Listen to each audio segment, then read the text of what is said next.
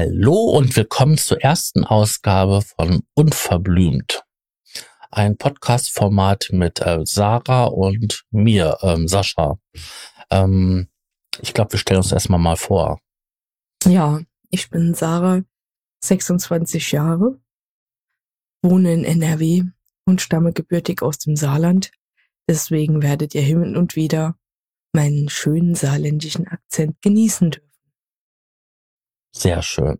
Ich bin der Sascha, ich bin äh, 44 Jahre alt, ähm, lebe auch in schönen ähm, Nordrhein-Westfalen, genauer gesagt im ähm, Ruhrgebiet und ähm, ja, freue mich, dass ich jetzt für euch da sein darf in diesem neuen Format.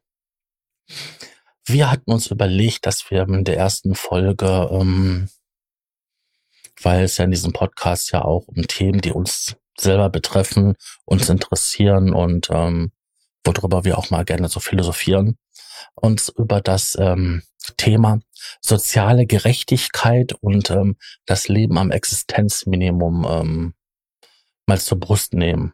Ja, wobei natürlich dieser Podcast lange nicht ausreichen wird, um dieses Thema auch nur annähernd vernünftig und gerecht zu thematisieren. Ja, aber wir können ja unsere äh, Empfindungen und unsere Sichtweisen oder unsere Erfahrungen darum geht es ja in diesem Format, ähm, dass wir halt über unsere Form, Erfahrungen oder unsere Gedanken darüber ähm, kundtun. Willst du anfangen oder soll ich anfangen? Hm. Also, da das ja das neue Format ist und das von uns beiden ist, werde ich dir jetzt mal die Show stehlen und ähm, werde beginnen. Ja. Liebe Leute, wie ihr ja wisst, gibt's ja in unserem System in Deutschland viele soziale Schichten. Da hätten wir einmal die Unterschicht, die solide Mittelschicht, mehr oder weniger solide, und die Oberschicht. Und wie sollte es anders sein? Natürlich gibt es in dem System große Ungerechtigkeiten, die der ein oder andere mit Sicherheit schon erlebt hat oder sich auch fragt, warum vieles so läuft, wie es läuft.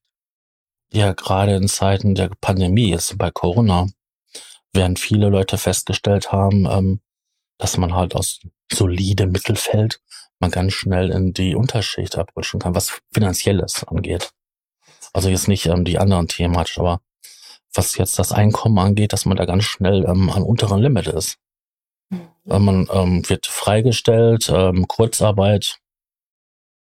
Eben. Ja. Oder hat seinen Job verloren, weil es die Firma nicht mehr gibt. Genau. Oder halt keine Arbeit, weil keine Aufträge mehr. Genau. Und ja, viele Leute, die vorher vielleicht auch gut mit ihrem Gehalt rumgekommen sind, sind jetzt auf einmal auch entweder auf volle Unterstützung angewiesen oder auf Teilstütze vom Staat und gehören nun einmal jetzt zu den Geringverdienern beziehungsweise Sozialschmarotzern, wie man sie auch gerne nennt. Ja, das ist natürlich die andere Seite der Medaille. Also Sozialschmarotzer. Ähm, ich kann ja mal anfangen bei, äh, bei mir. Ich habe viele Jahre lang ähm, in verschiedenen Berufen und in verschiedenen Themenbereichen gearbeitet und habe da immer ein sehr gutes Geld verdient. Ich war auch eine Zeit lang mal selbstständig und habe da richtig gut verdient. Ähm, jetzt ein Schlaganfall später sitzt man dann da und ist dann nicht mehr erwerbsfähig und ähm, muss dann schauen, wo das Geld herkommt. Weil man ja so erfolgreich ähm, selbstständig war, hat man sich auch gedacht gehabt, das Alter, was kümmert mich das Alter mit 30? Das kann man auch später machen und habe eigentlich nie wirklich großartig in die Rentenkasse eingezahlt. Das rächt sich natürlich jetzt und ähm, ich bin auf ähm, ja, Transferleistungen angewiesen, um halt ähm, ein Mindestmaß an äh, finanziellen Möglichkeiten zu haben. Das bewegt sich auf den gleichen Level wie ähm, das Arbeitslosengeld 2 oder umgangssprachlich Hartz IV genannt. Das ist natürlich ein ganz schöner ähm, Unterschied. Das ist natürlich eine Einbuße, die ganz gewaltig da ist. Und ähm, ich habe erst da erst kapiert, was das heißt, von wenig Geld zu leben. Ich meine, früher, wie ich jetzt meine Ausbildung gemacht habe, da habe ich ja auch nicht viel verdient. Was hat man da bekommen? Also 600 Mark, das war normales, gutes ähm, Ausbildungsgeld im ersten Jahr. Im zweiten hast du ein bisschen mehr gekriegt, im dritten dann auch und dann halt im, im vierten hast du halt richtig was zu sehen gekriegt. Ähm, aber da habe ich ja zu Hause gelebt bei meinen Eltern und hatte eigentlich noch diese gesamte finanzielle Unterstützung und dieses ganze Background. Da hat man das gar nicht so gemerkt. Und dann ist man ja arbeiten gegangen, da hat man sich seine erste eigene Wohnung, ist mit einer Freundin zusammengezogen und bla bla bla. Das war nie Thema gewesen. Aber dann, auf einmal kriegst du dann zu hören, ihre Wohnung ist so teuer. Die ist so groß. Wir unterstützen nur so, wir bezahlen nur so und so viel. Die Grundmiete ist so teuer. Wir bezahlen nur so und so viel. Sie haben jetzt drei Monate bzw. sechs Monate Zeit, sich eine neue Wohnung zu suchen. Und dann findet man eine, die bezahlbar ist. Weil viele Leute brauchen günstigen Wohnraum. Und ja, da guckt man echt mal dumm aus der Wäsche. Ja, dem kann ich zustimmen. Ähm, ich war in meinem Leben auch schon ähm, auf Arbeitslosengeld 2 angewiesen. Und ähm, ich muss sagen, wenn du dir eine Wohnung suchst, muss der Wohnraum nicht nur bezahlbar sein vom Jobcenter, sondern es sollte auch einigermaßen in Ordnung sein, die Wohnung, wo du hinziehst. Ich zum Beispiel in meiner ersten Wohnung, das war eine richtige ähm, Bauruine. Ich hatte keinen Fußboden in meiner Wohnung, keine Tapeten, nicht meine Zentralheizung, nein. Als ich eingezogen war in meiner Wohnung, hatte ich überhaupt gar keine Heizung. Nicht mal einen Gasofen. Naja, wie das so ist im Leben, fragt man dann halt mal nach. Die Vermieter waren da noch nicht verpflichtet, dafür zu sorgen, ähm, dass geheizt wird. Das war so eine Gesetzeslücke, die mein damaliger Vermieter durchaus ausgenutzt hat. Nun, ich bin damals zum Jobcenter hin und habe gesagt, ich wohne in einer Wohnung. Und das war Februar und da war es noch recht kalt. Ja. Ähm, die nicht geheizt wird. Es war zu dieser Zeit dickster Winter. Und äh, ich bin auch vom Vermieter im Mietvertrag natürlich verpflichtet, die Wohnung in Stand zu halten, so dass die Leitungen nicht eingefrieren. Dementsprechend muss ich heizen und habe gesagt, äh, liebe Leute, ähm, ich laufe erstens Gefahr, hier zu erfrieren, weil das Haus nicht isoliert ist, etc. pp. Und zweitens äh, könnte die Wohnung kaputt gehen und ich müsste dafür aufkommen. Aber das liebe Jobcenter wollte auch dafür erstmal nicht aufkommen, weil für die war ich erstmal eine Nummer. Nummer, wo man sich nicht drum kümmern muss, was man einfach erstmal so abtut und versucht auf 50 Milliarden Wegen zu umgehen, weil derjenige, der Hartz IV bezieht, zu kuschen hat und nichts zu sagen hat und keine Rechte hat.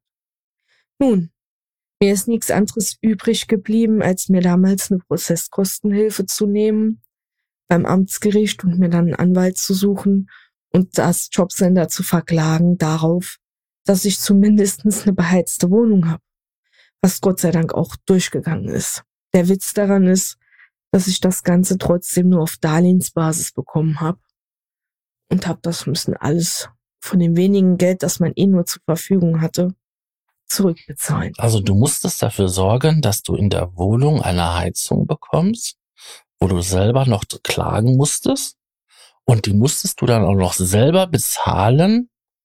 Ja. Das ist interessant. Also ich meine, jemand, der äh, Hartz IV beantragt oder Arbeitslosengeld 2, der macht sich ja ziemlich nackig. Also der legt ja da, dass da wirklich kein Geld ist. Mhm. Und ähm, dann noch die Heizung das selber zu bezahlen lassen, finde ich schon ziemlich übel. Das war, du hattest mir das jetzt schon mal erzählt, gab die Geschichte, das war ja gewesen, als du in Ausbildung gegangen bist und ähm, die ja, eigene Wohnung. Genau davor.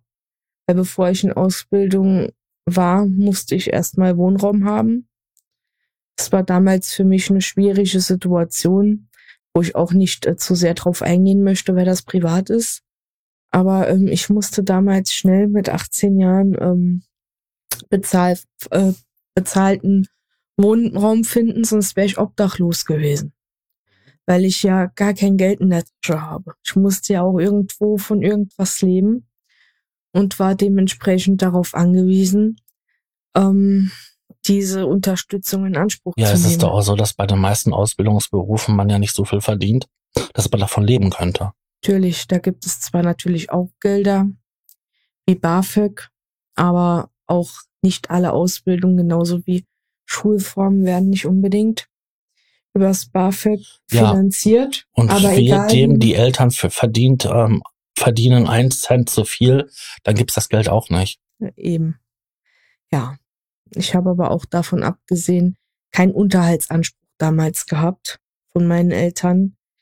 Ähm, dementsprechend ist mir nichts anderes übrig geblieben, wie gesagt, wie Hartz IV zu beantragen. Und BAföG habe ich erstmal in der Form während meiner Ausbildung auch nicht bekommen. Bedeutet, ich habe müssen ähm, zu meinem Ausbildungsgehalt noch Unterstützung bekommen vom Jobcenter. Das ging dann halt bis Ende der Ausbildung. Genau. Das waren tatsächlich recht harte Jahre. Denn ich durfte, weil ich ja auch Unterstützung bekommen habe, auch nicht alles von meinem Ausbildungsgeld behalten letzten Endes, weil ich ja ähm, Unterstützung sozusagen bekommen habe. Aber das reine Ausbildungsgehalt hätte halt nicht ausgereicht, dass ich hätte können meinen Wohnraum finanzieren, meinen Lebensunterhalt, Krankenversicherung etc. pp. Kosten, die man halt hat ohne Luxusgüter, die man als Erwachsener hat. Für mich ging's schlicht und ergreifend ums Überleben, weil ich am Existenzminimum gelebt habe. Ja, ich meine, Luxus ist halt ähm, ein Flachbildfernseher, wenn man nur einen Röhrenfernseher hat. Genau. Also ich kenne solche Zeiten auch. Ich bin ja wesentlich älter wie du und ähm, ja, da hat mir auch mal einer vorgestanden, sagte sich so, ah ja, das ist schon was Schönes. So ein Gerät. Aber ich habe noch einen Fernseher, der funktioniert. Und ähm, warum soll ich jetzt so viel Geld ausgeben? Eben, Das fehlt dann ja auf anderer Seite. Oder ich muss lange Zeit sparen dafür. so ist es. Ja, Ich kann nur sagen, dass das meiste, was ich in meiner Wohnung habe, ähm, aus Zeiten ist, wo es mir finanziell besser ging. mhm. Oder ich muss jetzt halt sehr lange sparen. so ist es. Ich meine, du hast es ja gerade selber beschrieben. Ja, ähm, wie soll ich das erklären? Ich musste damals auch über das Jobcenter eine Erstausstattung beantragen. Das waren ungefähr, lass mich lügen, 800 Euro, die ich bekommen habe. Davon habe ich den Fußboden bezahlt in meiner Wohnung. Zum großen Teil, weil es war eine Wohnung mit knapp 50 Quadratmetern. Ja, und ähm, von dem restlichen Geld konnte ich mir so das Nötigste kaufen, was man halt braucht. Bett, eine kleine gebrauchte Küche etc. pp. Aber halt keine besonders tollen Dinge, wie jetzt Leute denken, wie zum Beispiel ein Flachbildschirm. Dafür war das Geld ja dann doch nicht da. Schließlich musste man irgendwo sitzen können, irgendwo schlafen können. Ähm, Und dass da das Geld aber trotzdem lange nicht ausgereicht hat, ähm, für die Wohnung einzurichten einigermaßen, war ich auch noch auf das Sozialkaufhaus angewiesen und musste mir aus der Möbeldiakonie dort Möbel holen, damit ich überhaupt einen einigermaßen vollzähligen Wohnungsstand hatte. Ohne Luxusgüter wie Spülmaschine oder Trockner. Nur um das nochmal ganz klar und deutlich zu sagen. ja, wobei ich heutzutage eine Spülmaschine nicht mehr als Luxus bezeichnen würde. Das ist so. Ja gut, aber wenn man keine hat, dann hat man keine. Ähm, ich bin jetzt ja relativ spät in diese Situation gekommen und ähm, was mir so ziemlich auf den Sender geht, ist, ähm, dass ich mir stellenweise schon Vergleiche anhören darf oder ich werde verglichen mit jemand, der halt ähm, nie arbeiten gegangen ist und ähm, eigentlich immer nur auf Kosten anderer gelebt hat. Und ähm, wie geht es dir da? Hast du denn damals solch, solche Erfahrungen auch gemacht? Ja, auf jeden Fall. Leider Gottes auch im Kreise der Familie. Da ähm, jeder, jedes Familienmitglied, das volljährig war von meiner Familie, selbstverständlich gearbeitet hat, war ich das schwarze Schaf, das erstmal auf Sozialhilfe angewiesen war. Ähm, ich sag mal, viele Leute im Umfeld haben unheimlich schlecht über jemanden geredet, dass man beispielsweise nur zu faul wäre, um arbeiten zu gehen. Jetzt muss ich aber auch sagen, ähm, ich hatte einen mittleren Bildungsabschluss. Ähm, ich war nicht zu faul für die Schule. Nur waren halt Lebensumstände ungünstig, so dass ich da halt reingerutscht bin. Und ja, man musste, ich musste mir halt alles mühselig aufbauen. Aber das, was man von Freunden, Bekannten oder von irgendwelchen Fremden im Umfeld gehört hat, die gar keine Ahnung haben von dem Leben, den man führt, ist schon unter aller Gürtellinie. Ja, also ähm, da kann ich dir vollkommen recht geben, weil wenn das ist ja das ist ja so ein typisches Bild. Man hat ja dann immer die ähm, Bilder im Kopf von RTL 2 von gewissen Sendungen. Hart, aber herzlich und äh, wie sie alle heißen. Ähm, die Leute sind ganz Tag am Rauchen und ähm, machen nichts und wenn sie dann Post kriegen vom Jobcenter, sie sollen einen Job antreten, da wird sich aufgeregt und so weiter und so fort. Das ist ja ähm, bei dir ja gar nicht gewesen. Du warst ja arbeiten. Genau. Das ist ja auch nicht, nicht so, dass das halt jemand ist, der wirklich Hartz IV bekommt. Das ist ja Aufstocken. So Genau. nennt man das. Und das ist ein himmelweiter Unterschied. Das ist ja auch, wie man behandelt wird im Jobcenter. So ein großer Unterschied macht das im Übrigen nicht. Nee, dir steht aber Urlaub zu. Beim ähm, jemand, der Vollleistung bekommt, ähm, den steht zwar auch Urlaub zu, aber der muss genehmigt werden. Genau. Du kannst sagen, ich mache jetzt von da und da Urlaub und dann ähm, ist, das, ist der genehmigt. Mhm. Genau. Das sieht aber halt anders aus, wenn du die volle Leistung bekommst. Aber ich kenne ja beides. Und ich muss sagen, letzten Endes ist das eigentlich der einzige Unterschied fast. Weil du musst ja beim Jobcenter dich komplett nackig machen. Nicht nur finanziell. Ja. Ähm, die fragen dich Dinge, die laden dich extra morgens ein, immer um 8 Uhr. Da gibt's schon eine Willkür, ähm, dass du da antreten kannst, wobei sie dich aber auch zum Beispiel beispielsweise erst nachmittags einladen könnten. Ähm, man merkt schon, dass man immer so agieren muss, wie das Jobcenter das möchte. Wenn das Jobcenter beispielsweise jemanden einlädt, ja, und man sagt, dass man an dem Tag schon einen Termin beim Facharzt hat, wo man beispielsweise Monate drauf gewartet hat, ja, kann man A, entweder den Termin absagen oder man muss beim Jobcenter eine Bestätigung einreichen, dass man bei dem Facharzt war und dass das, ja- dieser Termin auch äh, eine Notwendigkeit hatte. Es geht ähm, einfach ähm, darum, dass man ähm, zu jedem Belang dem Jobcenter gegenüber eine Rechtfertigung ablegen muss. Und das Schöne ist, wenn die mal einen Cent oder so zu viel bezahlt haben, ja, weil sie einen Fehler ihrerseits gemacht haben, was einem vielleicht nicht zwingend auffällt, weil es ja auch deren Fehler ist, musst du das trotzdem zurückzahlen. Und wenn es denen erst Jahre später auffällt, dann zahlst du es Jahre später zurück. Es gibt auch immer diesen bitterbösen Brief. Sie haben zu Unrecht Leistung bezogen. Genau. Und Mama, es ist immer so ein Vorwurf. Ähm, ich kenne das selbst. Ich habe das selbst erlebt, sowas. Zwar jetzt nicht beim, ähm, doch, das war damals beim ähm, Jobcenter. Denn nämlich nachdem ich ähm, erwerbsunfähig wurde, bin ich nämlich ähm, nicht nicht in dieses ins Sozialamt gekommen, sondern noch zum Jobcenter, weil ich eine Lebensgefährtin hatte, meine, meine Ex-Freundin. Und die ist ja arbeiten gegangen. Und deswegen bin ich dann dort, bin ich beim Jobcenter gelandet. Und meine Ex-Freundin musste einen Antrag stellen auf Unterstützung, weil wir in einer Bedarfsgemeinschaft gelebt haben. Das muss man sich mal vorstellen.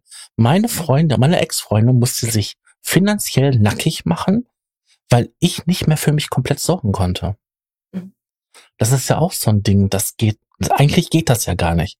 Das ist quasi so, äh, dein, das ist dein Fehler, dass du jetzt mit diesem Mann zusammen bist, also steh gerade dafür. Genau. Und ähm, nachdem das dann auseinandergegangen ist, kam das Jobcenter ganz schnell auf die Idee, ja, also das ist jetzt nicht mehr so. Jetzt musst du dich halt beim Sozialamt melden. Und dann bin ich zum Sozialamt gekommen. Und dann dachte ich, ja, das läuft. Aber nein, beim Sozialamt muss ich einen kompletten neuen Antrag stellen, der so ähnlich detailreich war wie beim, ähm, beim Jobcenter. Aber daraufhin mussten sich meine Eltern noch finanziell nackig machen. Ich musste meinen Vater um, beauftragen, dass er die Unterlagen anreicht und ich musste zu meiner Mutter gehen und die ihre unter, dass die ihre Unterlagen anreichen. Weil ich das Kind von den beiden bin und die beiden im Endeffekt immer noch unterhaltspflichtig mir gegenüber sind, so wie ich unterhaltspflichtig ihnen gegenüber bin. Mhm. Genau. Ja. Das ist halt das Ding, das mussten meine Eltern damals im Übrigen auch, als ich ähm, Hartz IV beantragt habe. Aber worauf ich hinaus wollte, eigentlich, bevor du mich halt unterbrochen hast, ist, ähm, dass es halt, wie gesagt, so ist, dass du alles dem Jobsender gegenüber rechtfertigen musst. Ja? Mhm. Auch wenn du im Recht bist. Auch wenn du rechtlich im Recht bist. Nicht nur moralisch. Ja. Der Punkt ist aber an der Geschichte, soll das Jobcenter zum Beispiel mal dir was zahlen, weil die äh, einen Fehler bei der Berechnung gemacht haben, ja? Oder irgendwas anderes ist, wo du das Recht hast, dass das Jobcenter dich unterstützt, dauert es Wochen, unter anderem Monate, bis die sich mal rückmelden. Du musst dich aber als Klient innerhalb äh, am besten von den nächsten fünf der Kunde Minuten heißt zurück, das heutzutage. Ähm, du bist der Kunde des Jobcenters. Genau, der Kunde. Ja, der Kunde ist Ähm, König normalerweise, aber da nicht. damals, als diese ähm, Gesetze eingeführt wurden, ähm, die ja nach, nach Peter Harz benannt sind, ähm, hieß es ja auch fördern und fordern. Ich habe das Gefühl, ähm, dass in den letzten Jahren eigentlich das Fordern im Vordergrund steht und das Fördern eigentlich eine, eine untergeordnete Rolle spielt. Es ist ja auch so, dass man so ein, so ein Machtgefälle hat. Eben. Du bist der, der gut, der guten Laune des Sachbearbeiters ähm, ausgeliefert. Es ist ja nicht nur das, wenn du arbeitslos bist, ja. Angenommen, wir nehmen jetzt mal einen Mann mittleren Alters, der schon ein paar Gebrechen hat, schon eigentlich so ziemlich auf dem Weg ist Richtung Rente, ne? Ähm, der hat jahrelang gearbeitet, wird jetzt arbeitslos, weil die Firma beispielsweise pleite geht, ja. Und rutscht jetzt, nachdem er Arbeitslosengeld 1 bekommen hat, in das Arbeitslosengeld 2 rein, ja. Wenn er überhaupt nochmal einen Job bekommt, ja, muss er den Job nehmen, den das Jobcenter ihm vorschlägt, ja. Angenommen, ähm, dieser Mann war, hm, was war der denn? Bankkaufmann. Bankkaufmann, ja. Und ähm, er soll jetzt für äh, einen Hungerlohn beispielsweise ähm, in einen Eurojob rein, eine Maßnahme zum Beispiel, und soll Müll aufsammeln gehen. Oder es wird ihm eine Umschulung zum Beispiel angeboten, ein Beruf, wo er zum Beispiel körperlich gar nicht mehr unbedingt in der Lage wäre oder der überhaupt nichts mehr damit zu tun hat, mit dem, was dieser Mann eigentlich gelernt hat, ja. Beispielsweise jetzt der Bankkaufmann, ja, den würde ich jetzt nicht in eine Umschulung schicken, dass er Kanalarbeiter wird. Oder Gebäudereiniger. Genau. Aber das sind Dinge, ähm, das muss man annehmen vom Jobcenter. Und wenn du es ablehnst, ja, wirst du vom Jobcenter an den Pranger gestellt. Du musst verdammt gute Gründe haben, warum du das ablehnst und ähm, hast am besten Ärzte, die dich unterstützen. Warum du das nicht kannst. Weil du hast keine Wahl mehr. Du darfst nicht sagen, nein, ich möchte das nicht, das liegt mir nicht. Ja. Beispiel Bundeswehr, ja. Da konnte man ja hingehen, wo es die Wehrpflicht noch gab und konnte dann sagen, dass man dies, das und jenes aus ethischen und moralischen und religiösen Gründen nicht machen möchte. Und dann wurde man davon freigestellt. Oder konnte zum Beispiel in den Zivildienst Nee, man muss dann ja, gehen. also wenn man den, Krieg, den Kriegsdienst verweigert hat, dann hat man Zivildienst gemacht. Genau. Aber ähm, so ist das ja dann nicht, ja. das Jobcenter sagt, entweder du machst das jetzt oder du bekommst richtig Ärger mit uns und wir ziehen dir die Leistung weg. Dann kannst du gucken, wovon du lebst. Der Punkt ist, dieser Mann hat dann sein ganzes Leben gearbeitet, hat in die Rente einbezahlt, hat in den Staat einbezahlt über die ganzen Steuern etc. pp. und wird jetzt dazu gezwungen, ja, etwas zu machen, was er vielleicht gar nicht kann oder gar nicht möchte. Ohne dass man vielleicht mal eher darauf schaut, was könnten wir ihm denn alternativ anbieten. Und das ist der Punkt, wo ich sage, wie geht ihr bitte, also gerade die Behörden, ja, wie geht ihr bitte mit den Menschen um? Für euch sind das keine Menschen, das sind für euch Nummern. Und die Lebensgeschichte und was der Mensch gemacht hat und ob er mal gearbeitet hat oder nicht, spielt da eigentlich gar keine Rolle, denn die Hauptsache ist, die haben die Macht und die lassen die Macht die Leute spüren. Ob sie denen damit was Gutes tun, ist egal. Aber das ist meiner Meinung nach nicht der Weg, um die Arbeitslosenquote nachhaltig zu senken. Ähm, es gibt eine Reportage oder einen, einen Beitrag von Jan Böhmermann. Ähm, da geht es um, was Hartz IV, die Einführung und so weiter, was das bewirkt hat. Und ähm, da gibt es, ähm, das ist ein schönes YouTube-Video, das werde ich auch unten in der Show Notes reinpacken. Ähm, da gibt es quasi den Konsens heraus, dass halt ähm, das Einführen der, ähm, des Hartz-IV-Satzes ähm, einen Billiglohnsektor in Deutschland geschaffen hat, der riesengroß ist. Deutschland ist ein Billiglohnland, weil wenn du in Hartz IV reinkommst, geht's dir finanziell schlecht. Davor haben die Leute Angst aus der Angst heraus nimmt man ja quasi jeden Job an, nur nicht um Hartz IV zu bekommen. Also nimmt man ja auch schlecht bezahlte Arbeit an. Oder Arbeit, die, die nicht gut ist. Und so gibt es in Deutschland tatsächlich, das ist nachweislich, einen riesengroßen Billiglohnsektor, wo Leute zwei, drei Jobs haben, um über die Runden zu kommen, aus Angst heraus ins Hartz IV reinzufallen. Genau. Und davor haben die Leute zum einen Angst, weil das Jobcenter willkürlich tatsächlich mit den Leuten letzten Endes macht, was es will. Es kommt letzten Endes ja. auf den Sachbearbeiter an. Natürlich handeln die im äh, Gesetzesraum. Aber der Fehler ist ja überhaupt, dass die so einen Raum bekommen und dass das denen erlaubt wird. Aber das ist ein anderes Thema. Der, der, der Punkt ist ja, ähm, davor haben die Leute Angst, dass sie da reinrutschen und sie haben weniger Geld und sind sozusagen geknebelt und müssen Angst haben, dass die Leistung irgendwann mal wegfällt, aus welchen Gründen auch immer. Diese Leute können nicht mehr ruhig schlafen.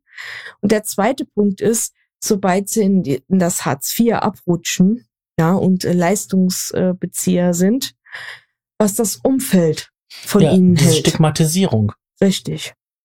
Also, wenn wir bei TikTok sind, dann ähm, gibt es manchmal ja so Kommentare.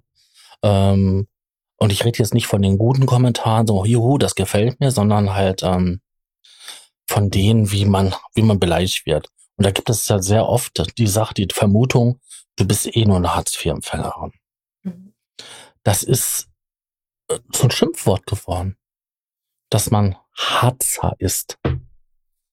Definitiv. Ähm, die Leute denken, sie könnten einen damit treffen, indem man sagt, äh, du Geringverdiener, du, du Hartz-IV-Empfänger, du ja. Sozialschmarotzer. Gab ja auch gerade die Videos, ne? Sachen, die Geringverdiener nicht kennen. Ein Pool. Ähm, darüber haben sich Millionen von Leute aufgeregt. Mhm. Oder ich eine 19-Jährige, hier, schaut mal, äh, was war das gewesen? Der Broad Broadway, hier in New York, huh? eine 19-Jährige, die sich das leisten kann. Genau. Es wird stigmatisiert. Das ist genau wie der Punkt. Ich bin jetzt auch ziemlich kräftig. Und wenn ich zu Hause bin, dann ziehe ich mich auch nicht unheimlich schick an, sondern ich ziehe mir was Bequemes an, was das machen die meisten, Du wirst dich wundern, das machen die meisten Leute, die ziehen sich zu Hause bequem an. Eben. Und dann äh, bekomme ich gesagt, ähm, weil ich dick bin und äh, bequeme Klamotten anhab, ähm, dass ich ein Hartz-IVler bin und es wird immer gefragt, was ich beruflich machen würde. Dabei gehe ich ja arbeiten. Deswegen gehe ich ja auch nur abends live, weil ich ja tagsüber arbeiten bin. Ja. Aber das interessiert diese Kinder null. Äh, es wird aber, worauf ich hinaus wollte, ist, ein Hartz-IV-Empfänger ist schlecht, böse. Das ist etwas, was man halt auch wunderbar beleidigen kann. Und das ist ein Bild in der Gesellschaft, was gar nicht mehr so gut ankommt. Ich denke immer, und da kann man jetzt mal den Kreis erweitern, das haben wir ja von, von unseren persönlichen Erfahrungen gesprochen. Das Schlimmste, was dir passieren kann, ist, wenn du als Familie auf Hartz IV angewiesen bist. Mhm. Weil als Erwachsener kann man sagen, okay, mit den paar Kröten, die man da kriegt, da kann man ganz gut von leben, wenn man sich einschränkt. Aber Kinder bekommen immer we bekommen weniger. Und je kleiner sie sind, umso weniger. Also je älter man wird, steigt der Satz, den Kinder bekommen. Ich müsste jetzt nachschauen, äh, wie das ist, aber ich weiß aus meiner Erfahrung als Onkel heraus, dass ein kleines Kind alle Nase lang neue Schuhe braucht. Und diese Schuhe sind teuer. Und das braucht alle Nase lang neue Klamotten, weil dieses Kind wächst. Und ab einem gewissen Alter, ich glaube, das fängt so bei fünf Jahren an, kriegt man auch schlecht gebrauchte Sachen, weil dann das, die Phase kommt, wo die Kinder die Klamotten kaputt machen, kaputt laufen, kaputt spielen. Und dann kann man nicht mehr hingehen und für 25 Euro einen ganzen Sack Kleidung kaufen. Kinder sind, wenn sie jung sind, verdammt teuer. Die werden später auch nicht viel billiger, aber die haben dann andere Bedürfnisse. Ein Handy, ein Computer. Aber wenn sie klein sind, dann wollen sie Klamotten haben. Klamotten, Klamotten, Klamotten. Und Spielsachen. Ja, und Spielsachen auch, aber die sind da noch relativ günstig. Genau.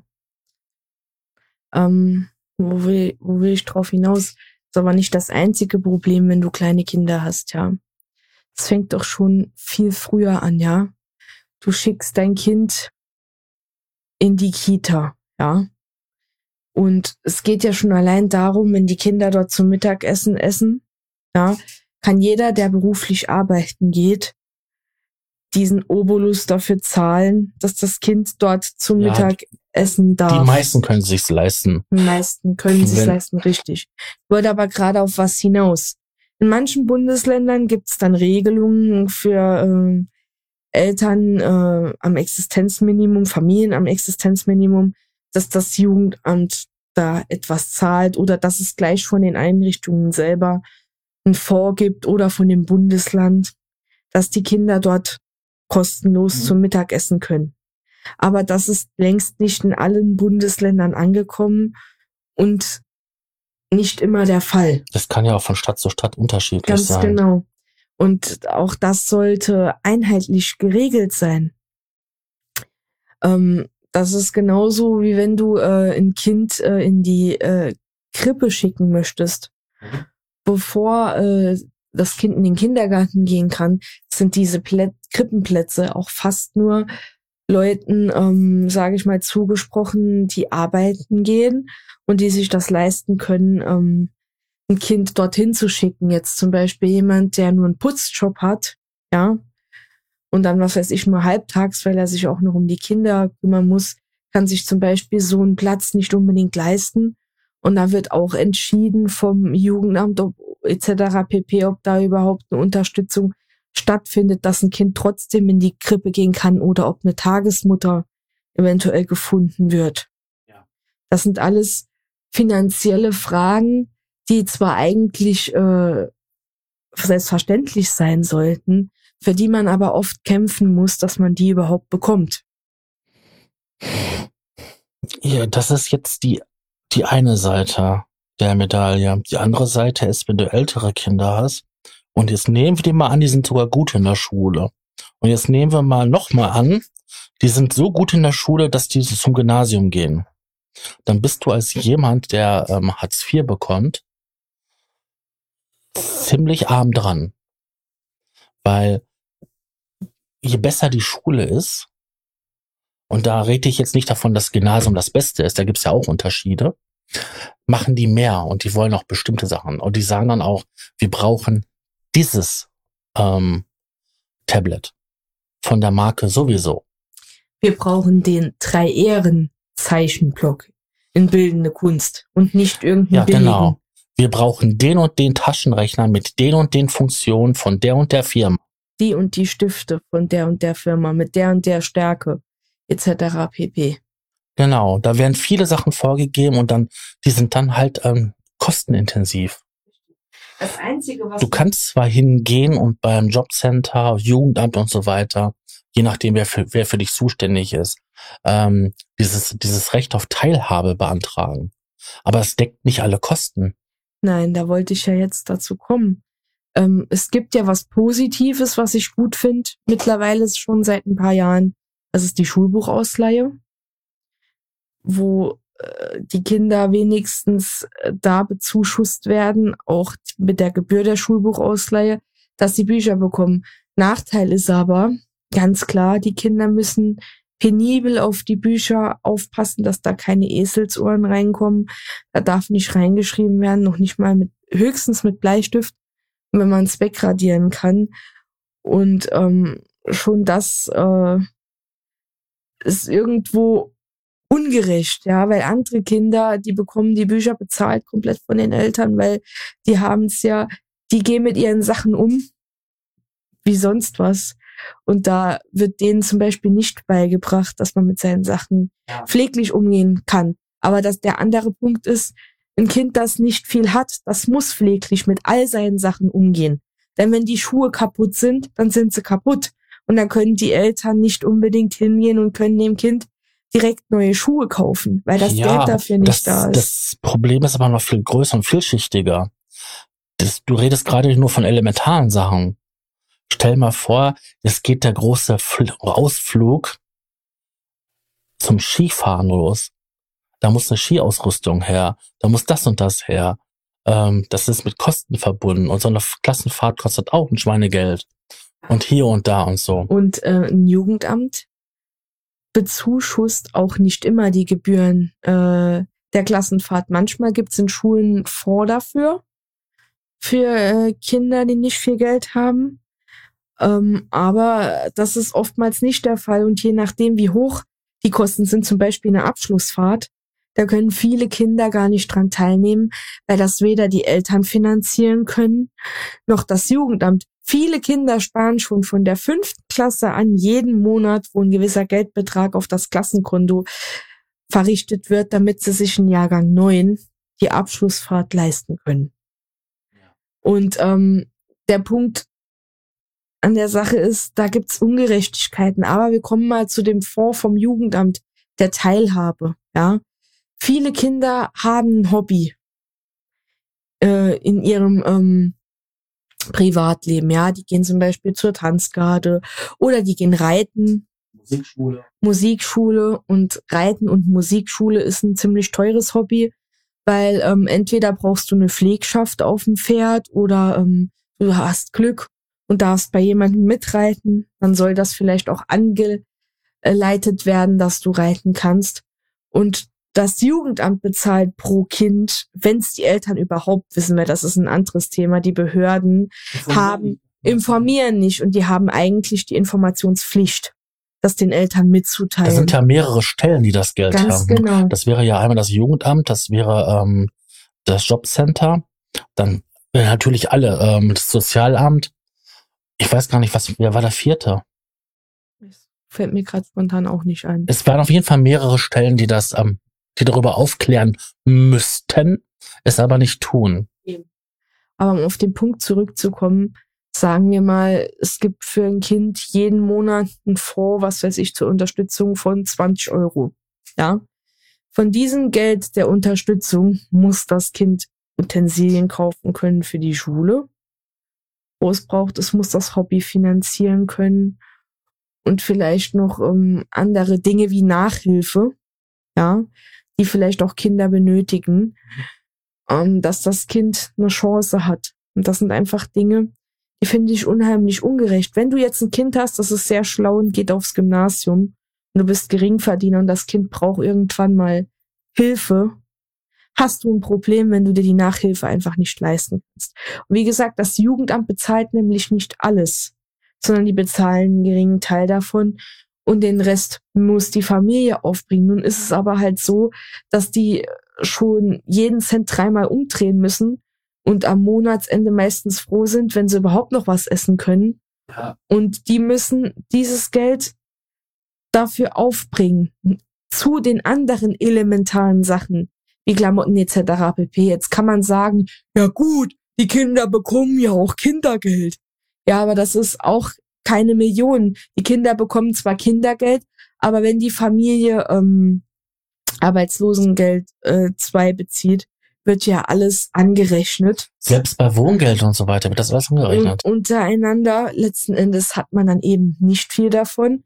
Und die Kinder kosten ja auch Geld. Die verbrauchen Strom, die verbrauchen äh, Wasser, Gas, ja.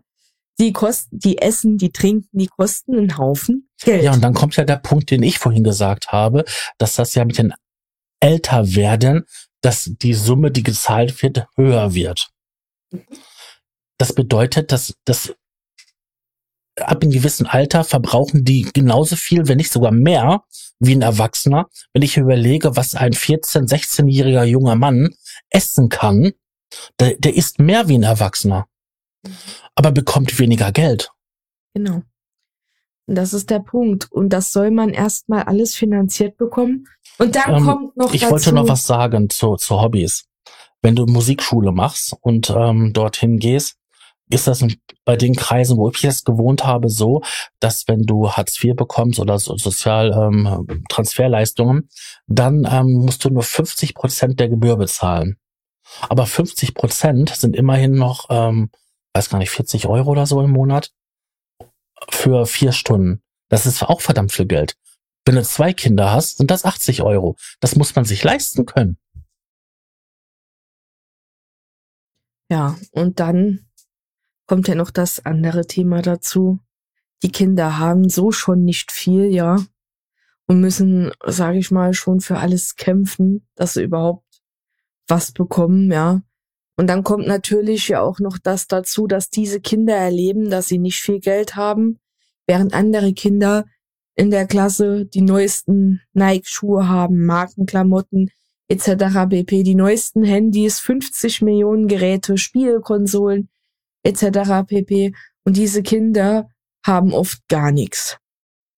So im Verhältnis. Deswegen lernen die eigentlich schon die Kinder, schon wenn sie ganz klein sind, dass es eine Zweiklassengesellschaft eigentlich gibt, eigentlich sogar noch mehr.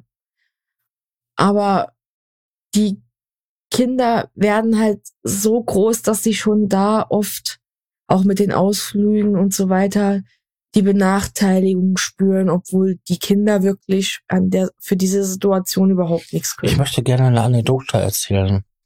Ich war auf einer Gesamtschule, meine Schwester auch. Meine Schwester ist zwei Jahre jünger, also war sie zwei Jahr Jahrgangsstufen unter mir. Bei mir in der Klasse gab es das gar nicht so, ähm, dass halt äh, Markenklamotten vertreten waren. Also die Leute haben kunterbunt alles getragen. Das war eher so, wenn die Leute mit, nur mit Markenklamotten hinkamen, dann hat man die eher in der Klasse blöd angeguckt. Sogar in der gesamten Jahrgangsstufe wurden die blöd angeguckt. Das war eher so tussihaft. Das war ungewöhnlich. Bei meiner Schwester war es genau andersrum. Da war man nur jemand, wenn man Markenklamotten hatte. Also musste meine Schwester auch unbedingt Markenklamotten haben. Ich weiß noch, damals waren diese Dieselsachen und Euleli. War so total der Trend und der Hit. Äh, ich weiß nicht, ob du damit was anfangen kannst oder so. Die Sachen waren scheiße teuer, sahen in meinen Augen ziemlich kacke aus. Und die Mädels und die Jungs, die waren so verrückt gewesen danach. Aber man wurde regelrecht deswegen gemobbt, wenn man sich das nicht leisten konnte. Also wir waren Gott sei Dank in der Lage der Situation, dass, dass das bei uns ging. Aber ähm, nicht alle sind halt, sind es.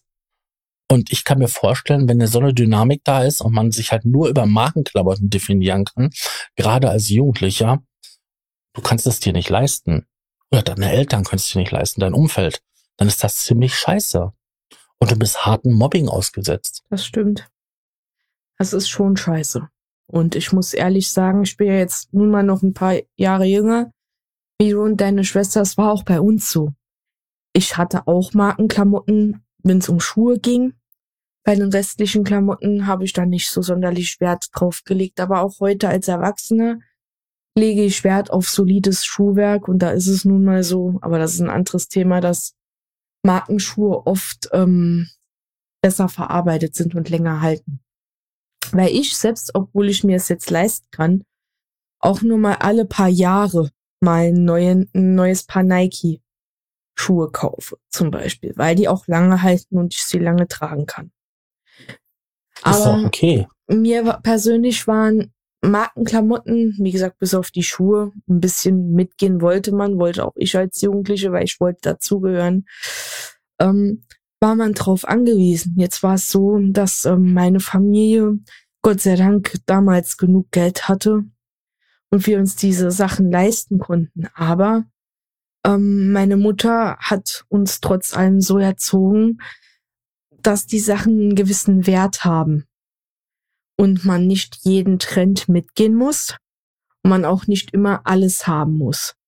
Auch mal genügsam zu sein. Und ich bin froh, dass ich so groß geworden bin, dass ich zwar einige Sache, Sachen hatte und sozusagen dazugehört habe, aber ich musste nicht bei jedem Trend mitgehen. Und ich habe mich mit allen Leuten abgegeben, egal ob die jetzt Markenklamotten anhaben oder ob die keine Markenklamotten anhaben, weil ich persönlich habe da für mich nie einen Unterschied draus gemacht. Ja, aber das, das siehst du jetzt aus deiner Perspektive. Ich kann mir vorstellen, also wenn ich mich jetzt zurückversetze, so als 14 bis 16-jähriger Jugendlicher, dann ist das schon ein Drama, wenn man nicht dazugehören konnte. Ja, also bei uns war es natürlich so auf der Jahrgangsstufe, wenn da jemand, äh, was weiß ich, mit Sachen von Kick rumgelaufen ist, dann wurde der auch damit aufgezogen. Also ich kann mich noch an so Sprüche erinnern wie nicht von Nike, nicht von Puma, sondern zwei Streifenschuhe von Huma. das habe ich ja noch nie gehört. Ja. Entschuldige bitte das Lachen, aber das war gerade witzig. Das waren halt günstige Schuhe, die, die, die konnte man erkennen, weil die halt nicht die richtige Anzahl an Streifen hatten. Und dann waren das halt günstige Schuhe. Die waren dann halt von Huma. Und weil Huma ja halt ein einfacher, ein liebevoller, aber einfacher Mensch ist. Ja. Ja, nee, ich hab's verstanden.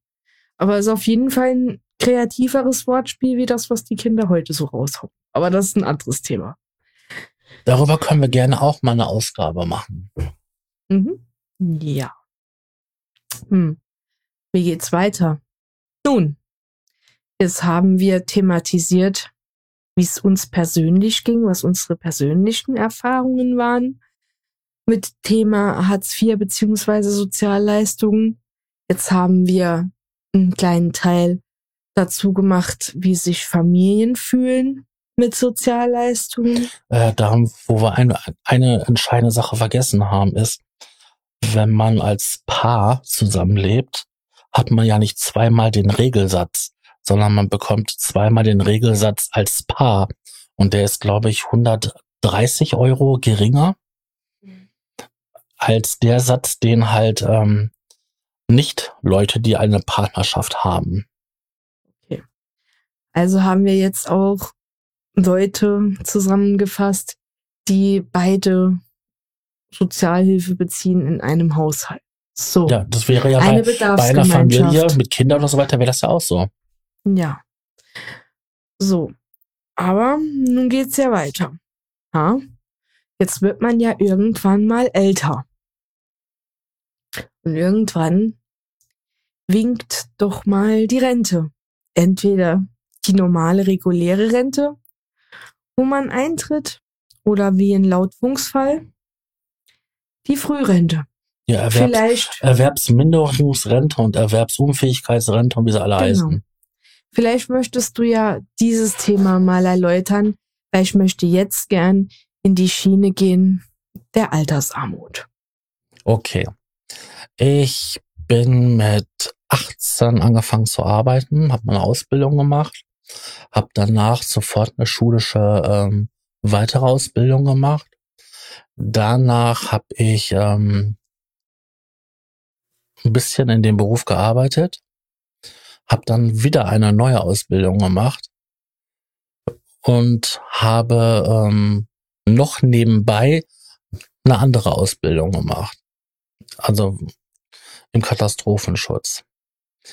Ähm, ich habe lange Zeit lang quasi nie wirklich eingezahlt in die Kassen. Obwohl ich immer voll beschäftigt war und ähm, Leistung gebracht habe. Und in den Jahren, wo ich dann gearbeitet habe, sagen wir mal, das sind gut 15 Jahre,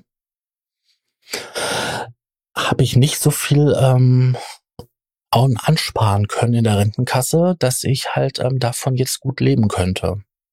Das reicht bei weitem nicht, um meinen Satz zu decken. Also muss ich halt ein paar hundert Euro ähm, von der Grundsicherung bekommen. Und ähm, da stehe ich mit einem ganzen Haufen anderer Leute ähm, auf ein Level, weil ähm, wir haben hier in Deutschland ähm, eine durchschnittliche Rente von 900 und ein paar kaputte. Und das äh, durchschnittliche Leben so kostet so ungefähr 1200 Euro. Also Miete, Strom, Wasser und hast du nicht gesehen, Telekommunikation, Essen. Auto eventuell auch noch, wenn man noch ja, fährt. Ne, Versicherungen, die vorgeschrieben sind oder auch die Privathaftpflicht, Hausrat. Dann braucht man so ungefähr so zwischen 1100 und 1200 Euro. Ähm, das kann man mit 900 Euro Rente nicht machen. Und das sind überwiegend Frauen, die so eine Rente haben. Ja. Wo wir auch zu der Ungerechtigkeit kommen, dass Frauen, die mindestens genauso gut gebildet sind wie Männer in unserer heutigen Gesellschaft, immer noch deutlich weniger verdienen. 20 Prozent. 20 Prozent. Und das ist ein Haufen Holz, ja. Wir nehmen zum Beispiel mal zwei Ärzte. Ja.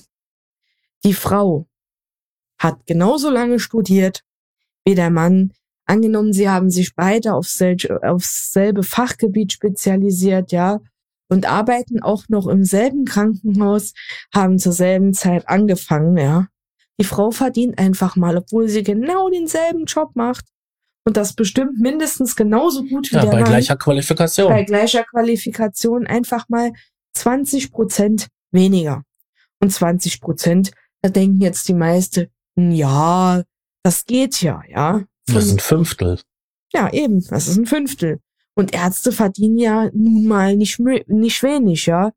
Äh, bei 100 Euro tut ja ein Fünftel davon nicht weh. Das sind 20 Euro. Wobei Leute, die wenig Geld haben, denen tut auch das schon weh, ja.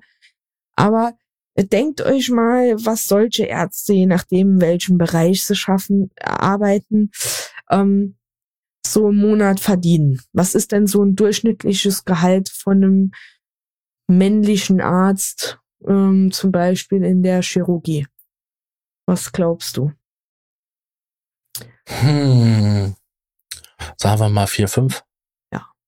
Wissen tue ich das jetzt auch nicht. Das sind jetzt Schätzungen. Wir könnten jetzt eine Tabelle aufrufen bei Google und das vorlesen. Das machen wir aber nicht. Wir nehmen jetzt nur zufällige Zahlen. Da würden 20 Prozent schon richtig wehtun. Das sind 500 Euro. Mhm. So. Und dann reden wir mal wieder noch davon, ob das noch irgendwo äh, gerecht ist und gerechtfertigt, dass die Frau, wie gesagt, exakt mit den gleichen Qualifikationen da weniger verdient. Und das ist schon ein Thema, das uns eigentlich schon seit Jahren ähm, begegnet und wo viele Frauen sich schon seit Jahren zu Recht drüber aufregen. Und es hat sich trotz der Aufregung und das auch viel in den Medien war, leider nie etwas an dem Thema geändert. Äh, es gibt einen Film, der beruht auf Tatsachen. Äh, ich weiß gar nicht mehr, ähm, wie der hieß. Meine Mutter hat damals das noch mitgekriegt als junge Frau. Also tatsächlich mitgekriegt. Ähm, das ging um Frauen, die bei einem Fotoentwicklungsservice gearbeitet haben. Und ähm, da waren auch Pärchen gewesen, die dort gearbeitet haben. Und ähm, dann irgendwann mal kam ein Lohnstreifen einer Frau von einem Mann in der Hand. Und da hat sie gesehen gehabt, dass die Männer einfach viel mehr verdienen wie die Frauen. Für die gleiche Arbeit. Und ähm, da gab es richtig Proteste und ähm, Aufstand und ähm, die haben gestreikt für gleichen Lohn und so. Und das war in den 70ern. Und wir sind jetzt, was sind diese, die 70er, die sind schon lange her? 50 Jahre so? 40, mhm. 50 Jahre ist das her und wir sind heute immer noch an der gleichen Stelle. Genau. Es hat sich nichts bewegt. Es hat sich viel bewegt in der Digitalisierung, im Fortschritt.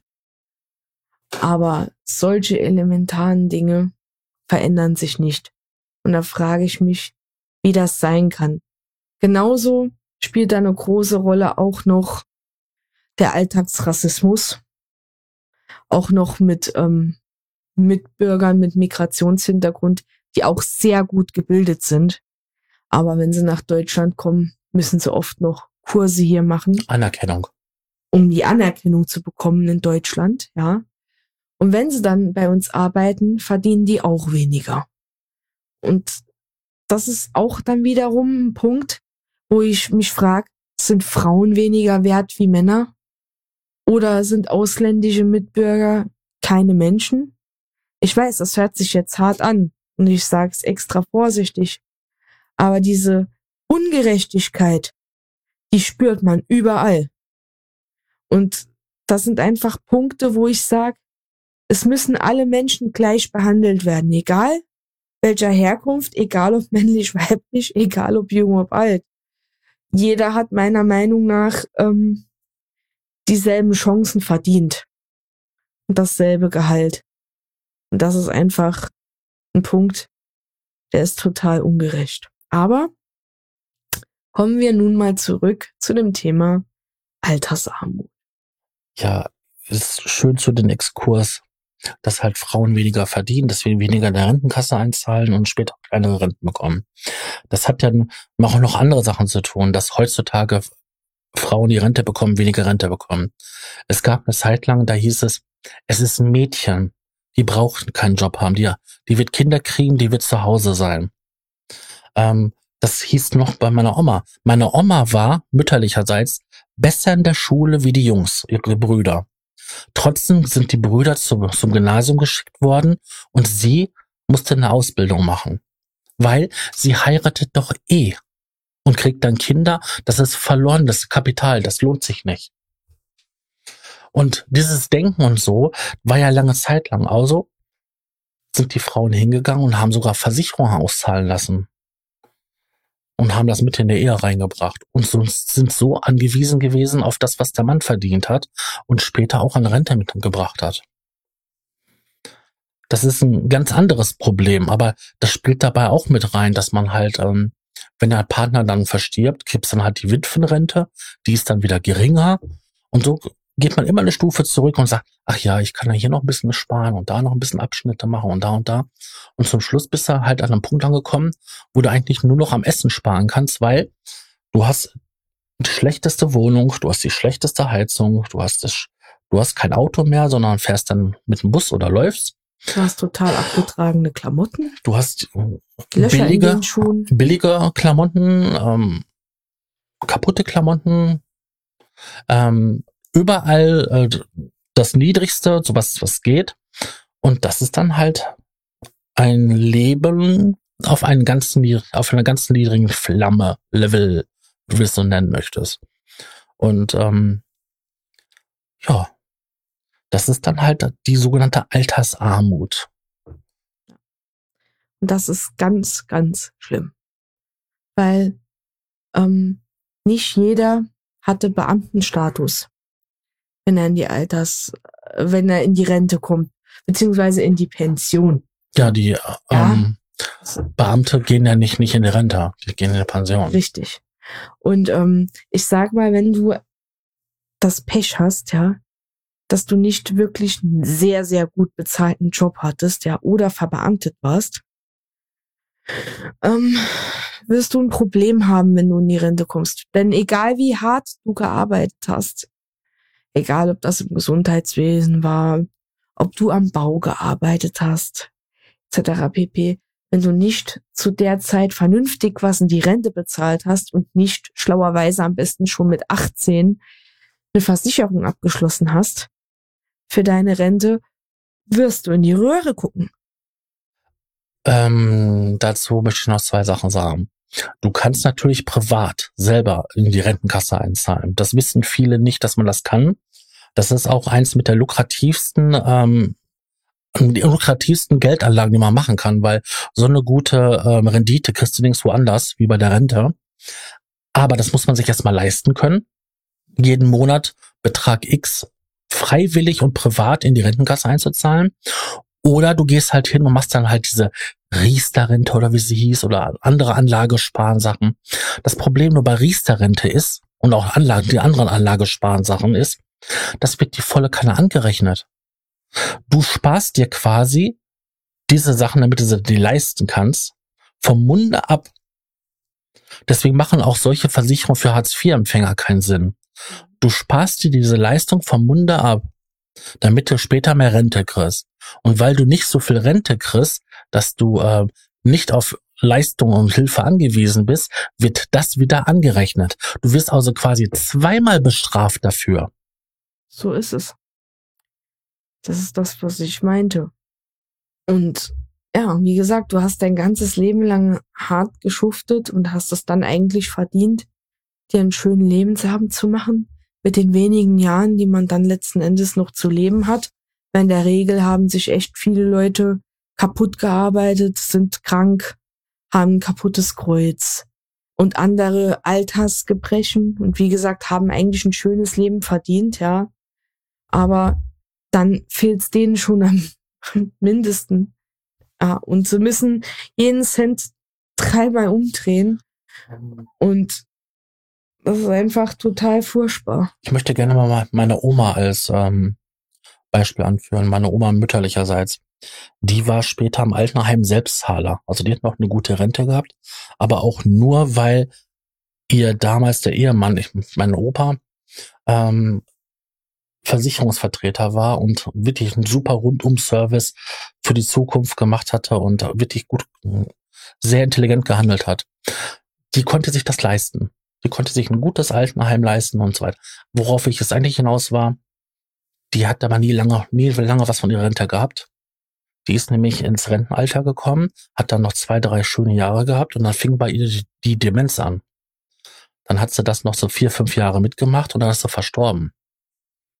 Das muss man sich vorstellen. Die hat, sagen wir mal, ganz roundabout grob zehn Jahre was von ihrer Rente gehabt. Ich kenne ältere Leute, die sind schon Anfang 80. Die sind mit knapp 62, 63 in Rente gegangen. Die haben gut und gerne 20 Jahre ihre Rente schon genossen. Und haben was davon und kaufen sich auch noch ein neues Auto und zahlen das auch voll, weil sie so viel Geld haben und sich das leisten können. Das gibt es auch. Eben. Es gibt solche und solche, wie gesagt. Deswegen habe ich ja auch davon geredet. Weil man muss ja auch noch die Leute nehmen, die verbeamtet waren, die eine wunderschöne Pension bekommen. Ja. Diese Leute leben natürlich hervorragend. Dann ist das noch so, ähm, es gibt genug Statistiken und auch ähm, Untersuchungen darüber. Geringverdiener leben ungesünder und werden auch nicht so alt. Richtig. Also Und jemand, der, der genug verdient, ist meistenteils besser gebildet, hat auch einen gesünderen Lebensumgang, der wird älter und ist auch fitter im Alter. Nimm doch mal Amerika. Ja. Die Leute dort essen bei McDonald's, ja, weil die so wenig Geld haben, also ich rede von der Armut dort, dass es billiger ist, bei McDonald's zu essen, Ja. wie dir Obst und Gemüse zu kaufen und selber zu kochen, weil die sich, das nicht leisten können. Und deswegen sind dort auch viele so dick und haben Übergewicht. Ja. Nicht nur, weil es dort besonders gut schmeckt und es ungesundes Essen in Massen gibt. Nee. Es hängt auch viel davon ab, dass das ungesunde Essen, Junkfood, wesentlich billiger ist, wie ein gesundes, solides, vernünftiges Leben. Dort zu führen mit gesunden Lebensmitteln. Mal abgesehen davon, dass auch nicht jeder dort das Privileg hat, krankenversichert zu sein. Aber das ist wieder ein ganz anderes Thema, wo ich wieder sage, ich bin sehr froh, dass wir in Deutschland leben, weil ganz so krass ist es dann bei uns doch wieder nicht. Aber trotzdem gibt's einfach große Unterschiede. Was ich auch noch ähm, anführen möchte, was mir gerade einfällt, geh mal als Hartz-IV-Empfänger hin oder als Geringverdiener ähm, und eröffne dir ein Konto bei der Bank. Ja, ähm, wenn du Glück hast, bittet dich derjenige, sich wenigstens mal äh, dich hinzusetzen und an den Schreibtisch zu gehen. Er nimmt sich ein paar Minütchen Zeit für dich, eröffnet dir ein Konto und gut ist, ja. Siehst du aber schon aus, wenn du die Bank betrittst, als hättest du ein bisschen Kohle, ja. Wirst du gleich herangezogen, an den Tisch gebeten, kriegst Getränke angeboten, Snack etc. pp. Die können so gefühlt alles möglich machen, weil sie schon die Eurozeichen in den Augen haben. Nun ist es ja so, ja, dass man ja eigentlich davon ausgehen würde, wenn man viel verdient, zahlt man auch einiges an Gebühren bei der Bank. Dem ist aber nicht so. Nee. Vielleicht magst du ja erklären, warum das so ist. Warum das so ist? Oder was der Unterschied ist. Ähm, Konten, die ähm, Geringverdiener haben, Hartz-IV-Empfänger, sind oft P-Konten. Diese Konten sind der Bank arbeitsintensiver, so hat man mir das mal erklärt. Und ähm, da müsste man öfters drauf schauen. Also sie sind personalintensiver. Ähm, oh, ich muss dich kurz korrigieren. P-Konten sind Pfändungskonten und nicht jeder Hartz-IV-Empfänger ist. Na, ich wollte schon sagen, man hat es ja öfters in dem Fall und ähm, diese Konten wären halt ähm, arbeitsintensiver. So, jetzt hat man, wenn man jetzt nicht gerade irgendwie wer, weiß wie lebt, diese normalen Ab Abgänge.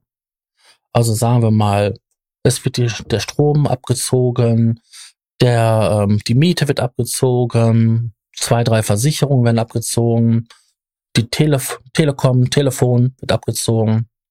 So, das sind dann so roundabout sechs Überweisungen. Da kann man schon mal bei der, bei der Sparkasse, ähm, beim Pfändungsschutzkonto, über 10 Euro an Gebühren bezahlen. Mhm. Wobei der Unterschied aber auch ist, das richtet sich nämlich nach den Einkommen, wenn man ein Konto eröffnet. Dementsprechend richtet sich auch im Übrigen die Farbe der Bankkarte, die man bekommt.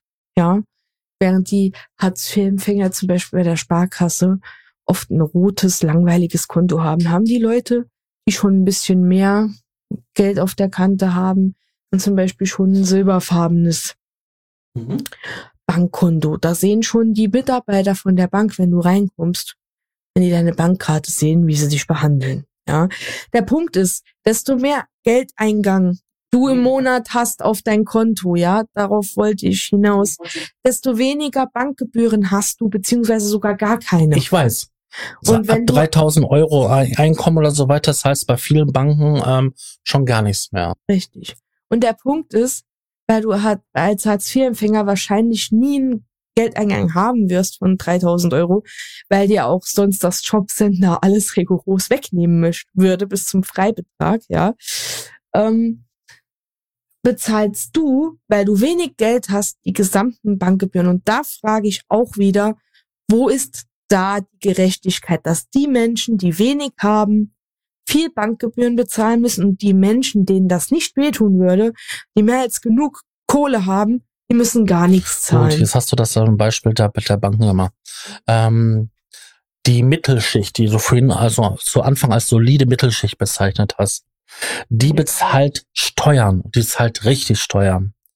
Und je mehr du im Monat verdienst und so weiter, gibt es irgendwann mal einen Höchststeuersatz. Dann kann ist das egal, ob du jetzt 10.000 verdienst, 100.000 oder eine Million im Monat. Du zahlst nur diesen maximalen Steuersatz. Und das sind dann auch bei anderen Sachen, sind das sogar Festbeträge, die man nur zahlt. Das bedeutet, das ist ja nicht nur bei den Banken so, das ist so grundlegend in unserem Steuersystem schon drinne, dass wenn du viel hast, dass du weniger bezahlst. Die paar Millionäre und Milliardäre, die wir in Deutschland haben, zahlen im Endeffekt zusammen weniger als die Mittelschicht. Mhm. Genau, das ist der Punkt an der Sache. Und das ist auch nicht gerecht, ja. dass jemand, der zum Beispiel 10.000 Euro äh, verdient, ja, genauso behandelt wird mit dem Steuer, also mit dem bis mit dem Satz, wie jemand, der Millionen hat. Weil jemand, der Millionen hat oder Milliardär ist, könnte sich durchaus einen höheren Steuersatz leisten. Das fordern ja auch manche. Eben, das ist das Robin Hood-System. Nennen wir es mal Robin Hood-System. Ja, die, ähm, die reichste Frau Deutschlands sagt doch, es kann nicht sein, dass ich weniger Steuern bezahle als jemand, der, der 40 Stunden die Woche arbeiten geht. Mhm. In einem normalen Job.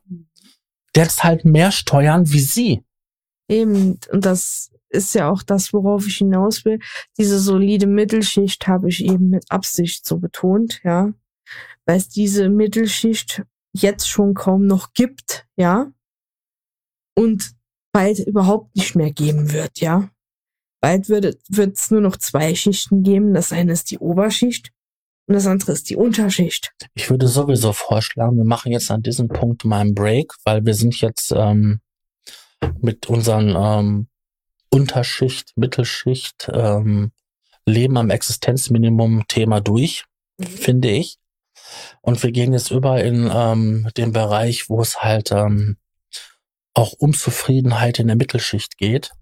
Und das sollte man vielleicht noch mal in einer gesonderten Ausgabe praktisch thematisieren, ähm, wie, wie es ist, wenn man merkt, dass man, obwohl man arbeiten geht oder beide Partner, wenn es eine Beziehung ist, Mann und Frau gehen arbeiten, beide verdienen gutes Geld, man sich vom Jahr zu Jahr immer weniger leisten kann, weil alles immer teurer wird und man sieht, man kommt nicht voran.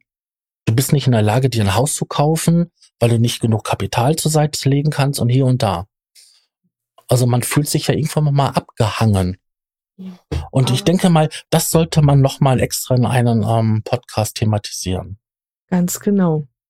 Und vielleicht möchte sich ja jemand bereit erklären von den Zuschauern, ähm, Zuhörern, Entschuldigung bitte, ähm, vielleicht bei dem nächsten Podcast mitzuwirken, denn wir suchen Gäste, die vielleicht von ihrem Alltag berichten möchten und suchen vielleicht jetzt auch mal Leute, gerade aus der Mittelschicht, die äh, vielleicht bereit dazu äh, wären, am Podcast teilzunehmen, was auch äh, anonymisiert möglich ist, für einfach mal über dieses Thema zu berichten. Ja, einfach drüber zu reden. Genau. Denn wie könnte man ein Thema besser vermitteln, wie wenn Leute das erzählen, die es selber betrifft? Genau. Dinge aus dem Leben. Geschichten aus dem Paulanergarten. So, Leute.